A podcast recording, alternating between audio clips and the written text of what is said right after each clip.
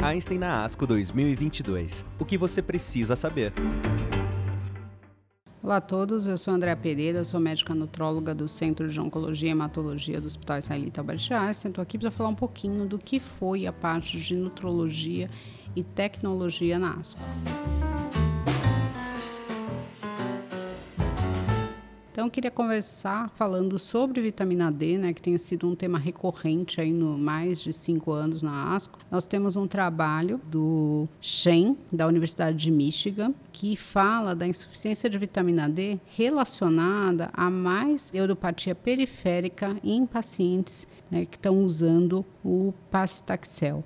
E eles avaliaram mais de mil pacientes. O que eles viram foi realmente isso, né, que quem tinha menos vitamina D periférica acabava tendo mais complicações. Fora isso, a gente tem também né, um trabalho de vitamina D relacionado aí ao risco de em câncer de mama de você ter mais células circulantes, né?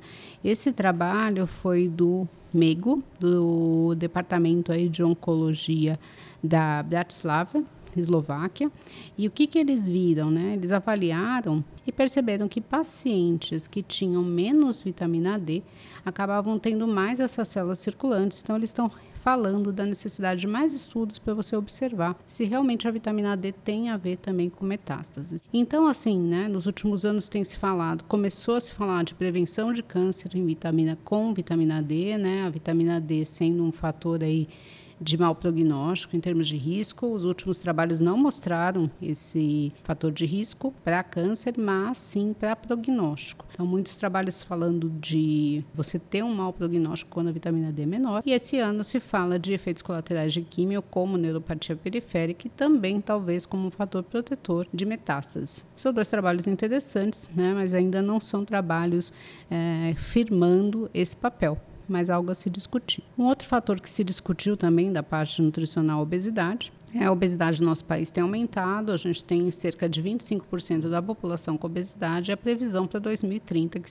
isso chegue a 34%. Então, o que se viu né, de obesidade? Alguns estudos, mas é um desenho não tão bom falando de obesidade sendo um fator protetor para alguns tipos de câncer. Porém, não foi feita avaliação de composição corporal, então não dá para a gente colocar isso, né? Vira e mexe, chega na literatura esse tipo de coisa, o paradoxo da obesidade. Mas a hora que a gente correlaciona com composição corporal, a gente vê que a obesidade sarcopênica tem um pior prognóstico.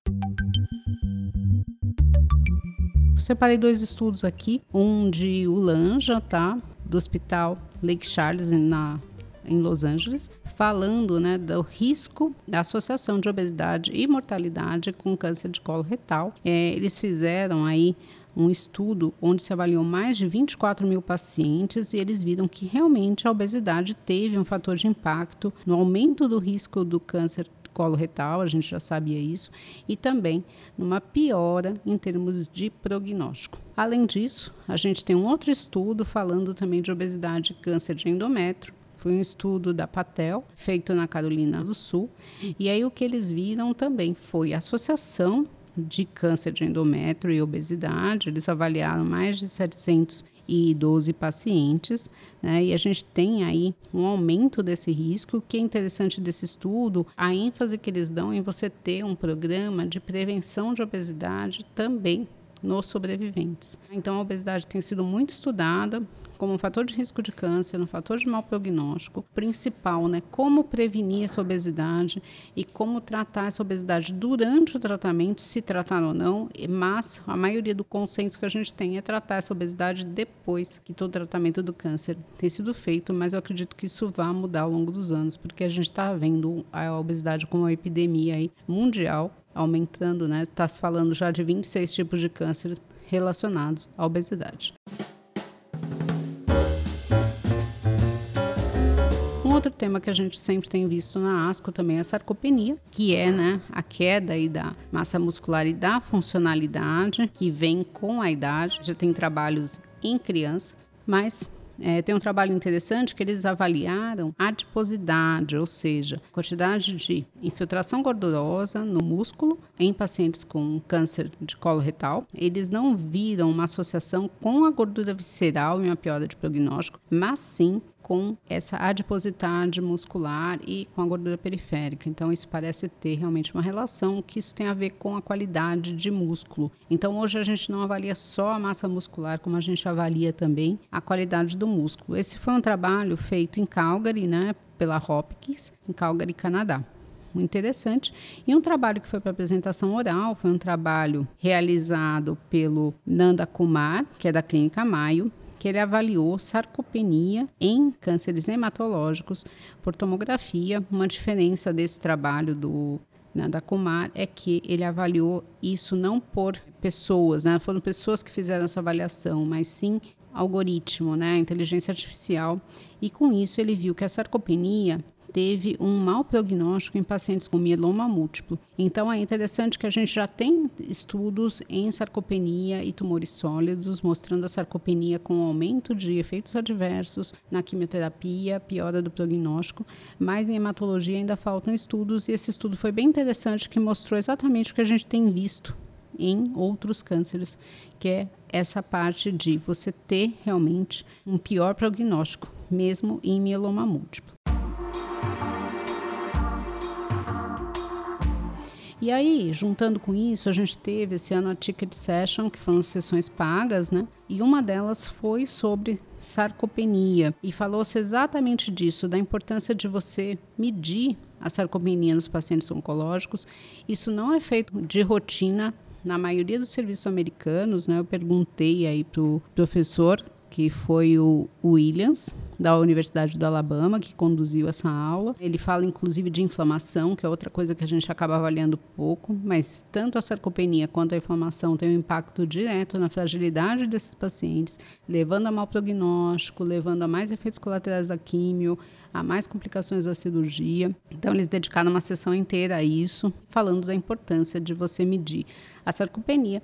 Lembrando que a gente mede sarcopenia com tomografia, com densitometria corporal e com bioimpedância. Tem-se parâmetros para isso. Alguns estudos estão começando a falar de ultrassom. Inclusive, eu perguntei isso para ele, se ele usa, além da tomografia, outros parâmetros. Algo que dificultava a tomografia era você depender de uma pessoa, mas o trabalho do Nanda Kumar já mostrou que existem programas que são muito bons nesse sentido, então dá para se fazer essa medição de uma outra forma.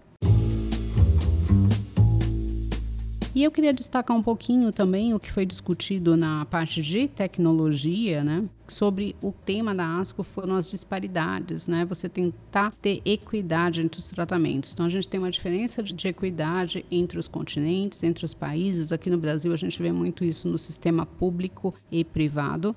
E aí eles colocaram entre as estratégias de melhorar essa disparidade a inteligência artificial. Então a gente teve algumas mesas falando dessa parte do uso da inteligência artificial. Então, uma específica aqui do uso da inteligência artificial aí foi conduzida pelo pessoal da Thomas Jefferson University, NASA, e pela Mayo Clinic também e pela Emory University. Na Mayo Clinic a gente teve Haddad e da Emory University, Gishoya, e eles discutiram exatamente isso, né, as ferramentas que eu posso usar em oncologia para melhorar o atendimento de populações carentes, de populações distantes, e realmente segue-se, né, com a pandemia mostrou que isso é muito útil.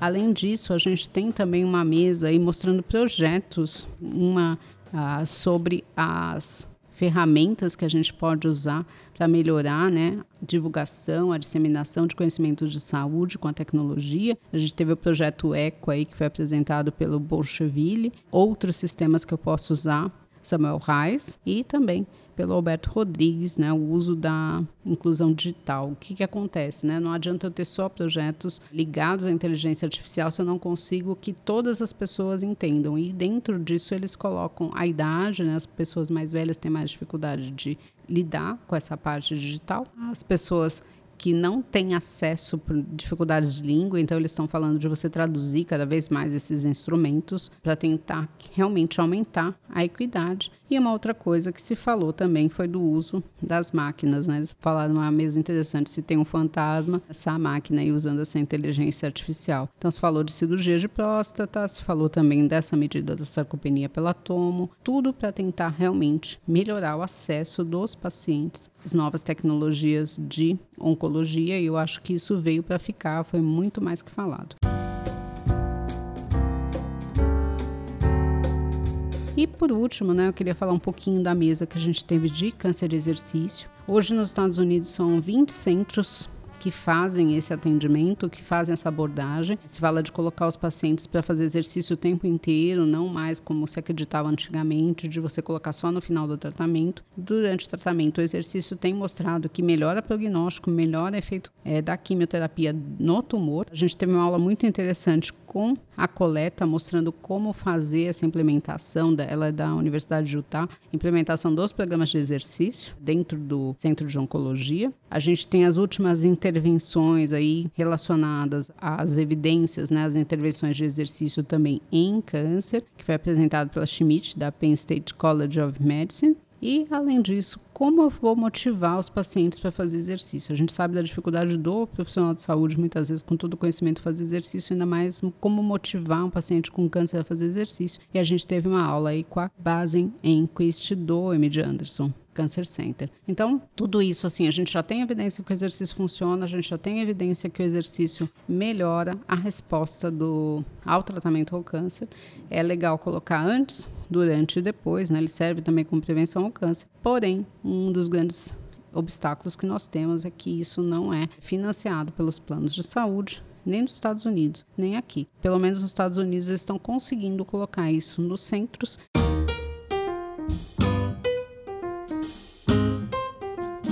Acabou de sair, para quem não viu, um guideline aí falando de dieta e exercício no câncer no guideline da ASCO. Era isso que eu tinha para falar para vocês. Obrigada. Einstein na ASCO 2022. O que você precisa saber. Acompanhe também os outros episódios. Até mais!